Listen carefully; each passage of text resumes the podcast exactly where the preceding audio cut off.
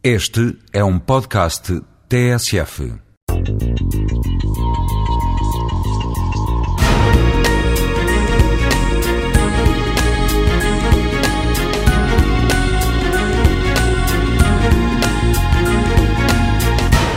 Podem-se arranjar mais-valias quer na qualidade de vida das pessoas, dos investigadores, das pessoas que trabalham na ciência, não só a fazer ciência, mas a divulgar a ciência, a ajudar a ciência, a pensar, a subvencionar, a distribuir, a tornar possível o desenvolvimento científico em Portugal.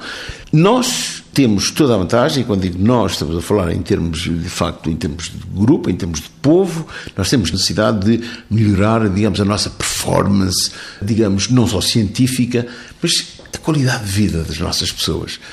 E, e sendo o trabalho intelectual um trabalho pesado, não se pense que estar agarrado a uma máquina, uma rotina, uma manufatura, uma coisa qualquer. O trabalho intelectual pode ser um trabalho extremamente cansativo, porque é obsessivo.